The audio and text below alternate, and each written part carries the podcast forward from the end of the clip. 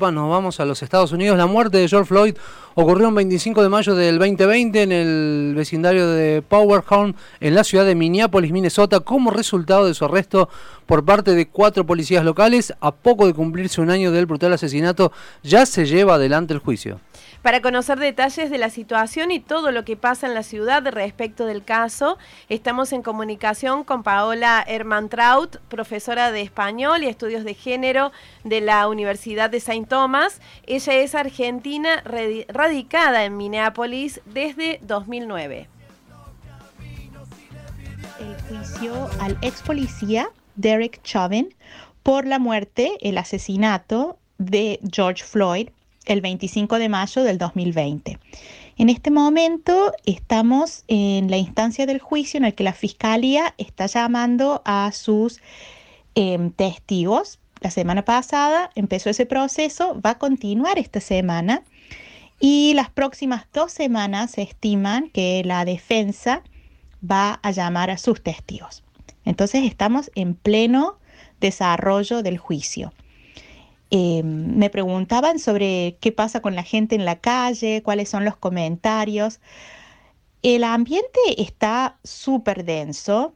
Eh, pasan los helicópteros mirando, vigilando que no se junte gente, no quieren protestas masivas. La ciudad está súper vigilada.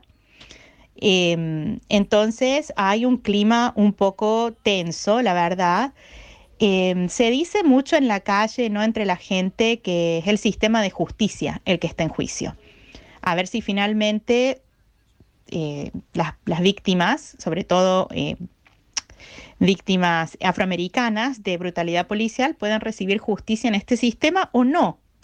Entonces, em, hay muchas tensiones. Por supuesto que esto ya viene em, desde, desde la cantidad de casos que ya han sido tan famosos como el juicio de George Zimmerman por la muerte de Trayvon Martin o el juicio de Darren Wilson por la muerte de Mike Brown en Ferguson o también otras víctimas como conocimos Eric Garner en el 2014 en Nueva York, también con un video eh, viralizado.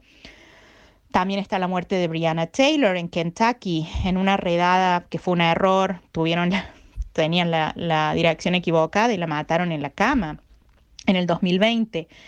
Eh, por supuesto, ¿no? La muerte de Tammy Rice, por ejemplo, de 12 años, todos afroamericanos, todos muertos por, ah, en, situaciones súper violentas de policía o, eh, ah, o, ciudadanos por mano propia, que se, que se básicamente se ponen como policías, en el caso de George Zimmerman. Em, entonces todo esto ha creado una gran, como se pueden imaginar, una gran tensión. Y el agravante, aquí en Minneapolis particularmente, es un caso que a lo mejor no tuvo trascendencia internacional, pero que es muy importante a nivel local. En el 2017, un policía de Minneapolis, Mohamed Nur, dispara en en un caso que él pensaba que estaba siendo atacado, que no lo, era, y mata a Justine Damond en, el sur de Minneapolis, en la ciudad. Y en ese caso, las identidades de raza estaban revertidas. Mohamed Nur es negro, Justine Damond es blanca. Y en el 2019, Mohamed Nur recibe una condena de 12 años, 12 años y medio.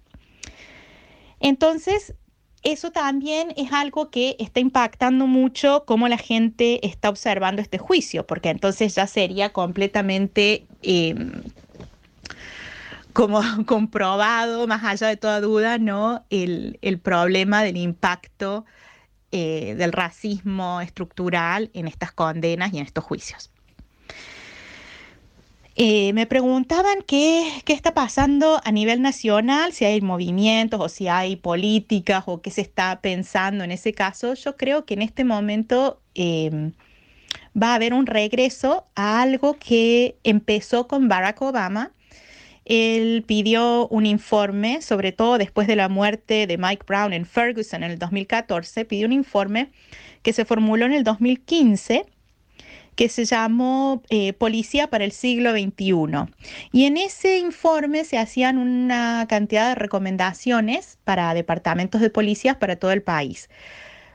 para justamente tratar de parar esta ola de violencia. Y con la llegada de Trump, eh, la elección en el 2016 y la llegada de él en 2017, se frenan todas estas recomendaciones y se abandona completamente ese plan.